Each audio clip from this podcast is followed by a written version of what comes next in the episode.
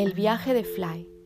Fly vivía en una galaxia muy lejana, a millones de kilómetros de la Tierra. De hecho, solo había visto el planeta donde habitaban los humanos en fotos. Era tan curioso y aplicado que pronto se convirtió en el primero de su clase.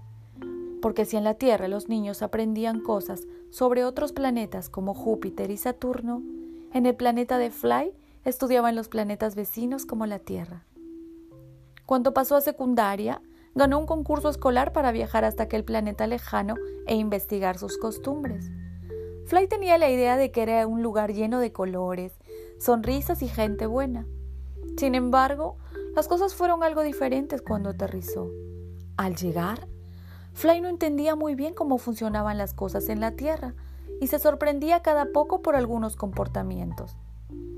Por ejemplo, vio cómo en el patio del colegio unos niños le quitaban la merienda a otro, o como en el autobús nadie le cedía el asiento a una señora anciana.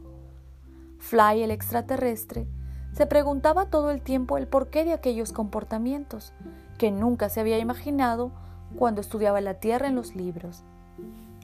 Tras tres meses de estancia, volvió algo desilusionado a su casa. Le costó mucho escribir el trabajo que tenía que entregar sobre su estancia, pero al final encontró cosas buenas. Las encontró porque en vista de lo desilusionado que estaba, la escuela le permitió volver en un segundo viaje. En esta nueva estancia, Fly pudo conocer a gente maravillosa.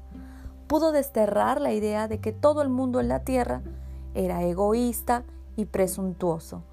Encontró grupos de vecinos que se intercambiaban favores, jóvenes que hacían compañía a ancianos solitarios, o personas que siempre estaban dispuestas a ayudar a otras sin pedir nada a cambio. ¿Por qué?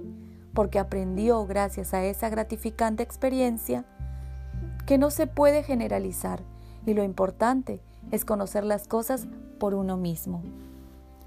Y colorín colorado, este cuento se ha acabado.